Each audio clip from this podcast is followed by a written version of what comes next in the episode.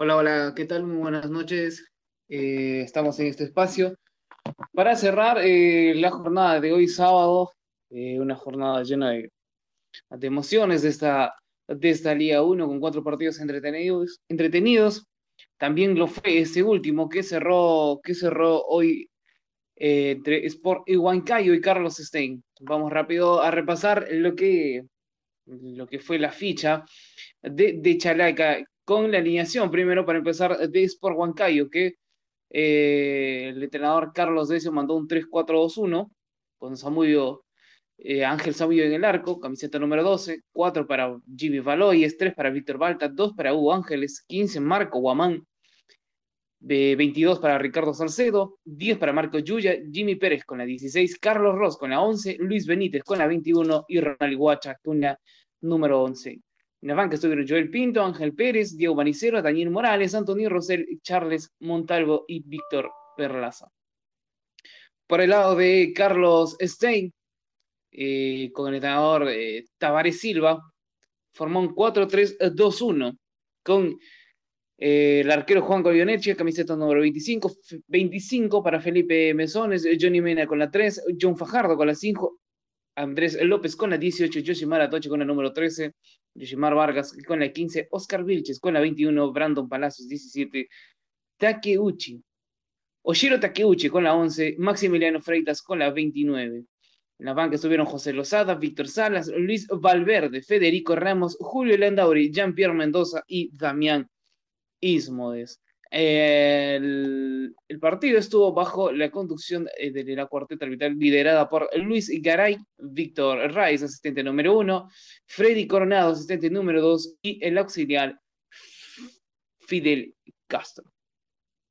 Estamos junto a eh, Víctor Hugo, que ha vivido el partido junto a las redes sociales de, Chalaca, eh, en un partido que al inicio eh, primeros 45 minutos. Bueno, en realidad sobre el final, eh, casi los 10 últimos minutos, Sport Huancayo se termina complicando solo.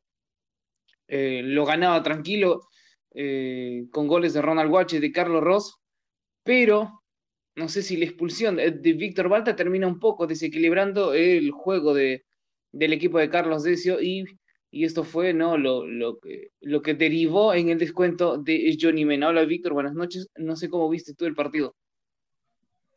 Buenas noches. ¿Qué tal? Eh, bueno, el partido, una total superioridad del cuadro huancaíno desde el primer minuto del juego.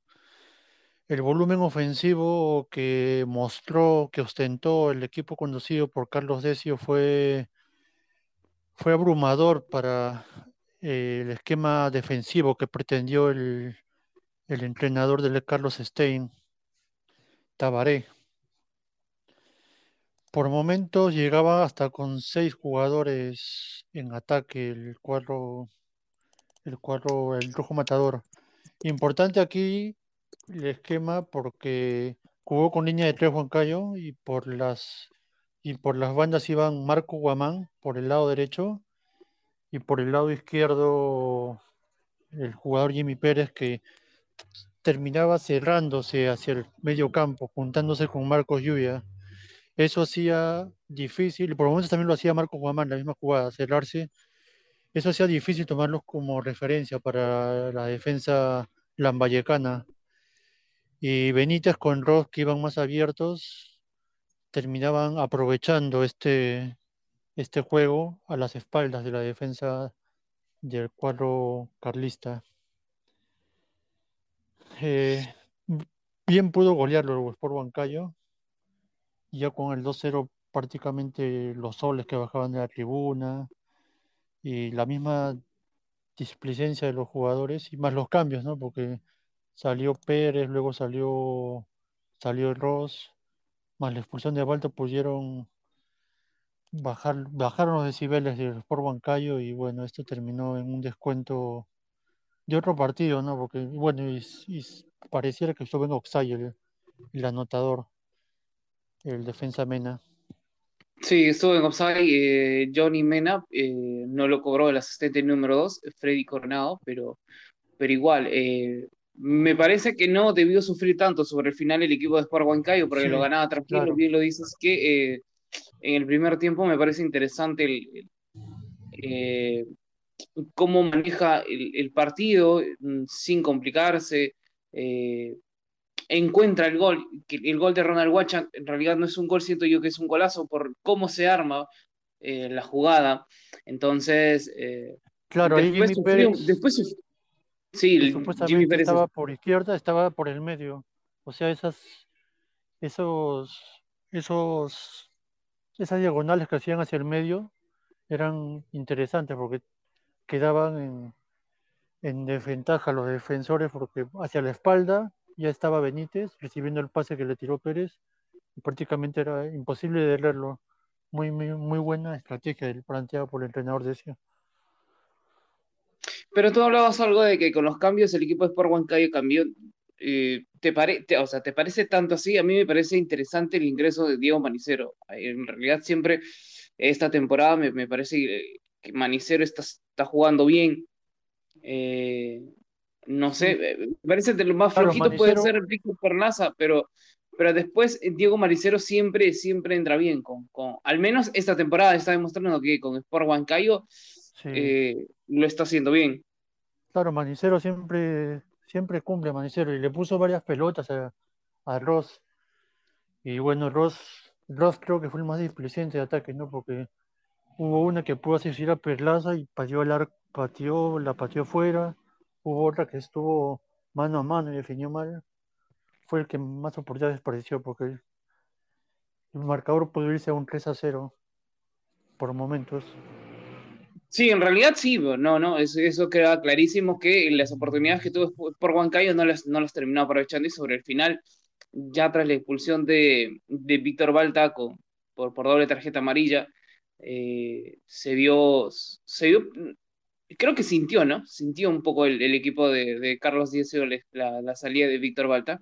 Y esa, que, dentro de todo, y que dentro de todo, igual con la primera tarjeta amarilla ya estaba ah, suspendido para el próximo partido entonces, eh, pero igual, igual, eh, sobre el final no, no tenía que, no, no, tuvo que sufrir tanto, me parece, el equipo de, de, de Sport Huancayo, que con este, con este resultado es uno de los líderes, ¿no? Del, de la Liga 1. Tenemos a dos, a dos equipos de, de, de, altura. Que no son de la capital, que no son de Lima, que son, eh, que están en la cima de la, del, de la Liga 1 2022. Y dentro de todo me parece interesante, y dentro de todo me, parece, me sigue pareciendo interesante lo que está haciendo Carlos Decio con este equipo, ¿no? Eh, sigue respondiendo Marco Yuya, Jimmy Pérez, hoy mostrando un partidazo por el medio, eh, Carlos Ross por las bandas. Eh, no se habla mucho de Ronald Huacha, pero me parece que es cumplidor, ¿no? Y, en la banca se da el lujo, y, en la banca se, y en la banca se da el lujo de tener a, a, Diego Maricero, ¿no? Eh, Anthony Rosell al inicio de la temporada eh, estuvo a la altura. Eh, también está Charles, Charles Montalvo, Víctor Perlaza, pero bueno. Ahora, el, por el otro lado, ¿no? Un Carlos Stein que no viene bien, que ya no tiene a Jair Butrón, que ahora tiene a Tabaré Silva. Eh, ¿Te, parece a ti eh, que en el gol Juan Goyoneche pudo haber hecho algo más? Eh, ¿Se demora mucho a la hora de aplicar? ¿O crees que estuvo.? No, el gol, el primer gol fue una muy buena jugada. O sea. No, no, eso, sí, me queda clarísimo, me queda clarísimo que es un buen gol. Pero yo siento que Goyoneche se aguanta. Difícil un porque. Porque el, o sea, el pase es así, prácticamente lo que se dice el pase de la muerte, ¿no? El de Benítez a, al arquero, al, al, delantero Guacha. Mm, difícil para mí que el arquero pueda hacer algo en, esas, en ese tipo de jugadas, porque si, si te adelantas, dejas el palo y te pueden avivar por el palo. O sea, no. Es difícil para los arqueros ese tipo de jugadas. Y bueno, en el penal, bien pateado, ambos penales forros, ¿no? A pesar que tuvo que repetirlo, en ambas lo, lo engañó al arquero, no la, seguridad de Carlos Rosso de volver, a, de volver a definir en la misma zona donde había definido, ¿no? Lo que me parece más alarmante en el caso de Stein es que la poca generación que tiene en medio campo no. Ni siquiera con el cambio pudo cambiar eso. Y el gol, el gol es de otro partido, o sea, es una jugada aislada. Es así un, re, Sí, sí, un- una sí. pelota Yo, que yo va al también área, sí siento al que eh, hoy el, el equipo de, en realidad no hoy, sino que toda la temporada ya en, en, en 10 fechas que se ha jugado de la apertura 2022 no ha sido de lo, de lo mejorcito, ¿no? No con Claro, Jair quizás su mejor con partido ha sido ante, ante la U, allá en, Claro, el mejor partido, o, claramente es, Sí, es- es con la U, pero, pero a ver, hablar de un solo partido hay que, hay que intentar sostenerlo, ¿no? Claro, claro, es difícil también hablar, ir a jugar a Huancayo, ¿no? Con los Sí, problemas claro. que vienen teniendo y, y intentando ingresar a un nuevo sistema con Tavares Silva. Eh, entonces, eh, bueno, no se puede hablar, como tú le dices, no se puede hablar de un equipo. Claro, uno ve la ficha y dice 2 a 1 sobre el final. eh, Creeríamos que eh, Carlos Stein, después de la expulsión, se, se- no sé, una cuestión de, de revelación y, buscar el, el gol, pero, pero no fue así, ¿no? Lo, lo has detallado claramente que el gol termina siendo un gol aislado. eh, aislado al, al- partido. No hay un, no hay un cambio de, de imagen del equipo con los ingresos de, de Damianismo, de, de, de Federico Ramos, de Julio Landauer y de Jean-Pierre Mendoza, ¿no? Entonces, eh, va a tener que trabajar muchísimo, va a tener que trabajar muchísimo. Tabaré, eh, no sé ahora cómo lo va a manejar a partir de eh, jugar en, en, en, condición de local. Ya lo ha demostrado Carlos Stein que de local puede ser difícil, entonces por ahí no, puede estar eh, el camino de no ir perdiendo puntos, ¿no? Tampoco eh, era hoy un equipo ganable por Huancayo, ¿no? Además teniendo en cuenta que Huancayo hoy, se, Huancayo hoy iba, iba a salir a ganar, porque sí, para quedarse con, con los tres puntos y, y, quedarse en la cima, teniendo en cuenta que eh, aún le queda un partido menos, que es con Alianza Lima, y nada menos que en su cancha. Que en Huancayo, ajá. Claro, todos esos equipos de altura, llámese Huancayo, Melgar, Cienciano, Binacional, ya de por sí tienen el plus. Y son equipos que sí normalmente te hacen, respetar la altura, porque por juego, por, por volumen ofensivo, cuando juegan de local te, te asfixian, ¿no? Y, bueno, los que peor la pasan son estos equipos, salvo Rau, que la semana pasada le sacó un empate a Binacional.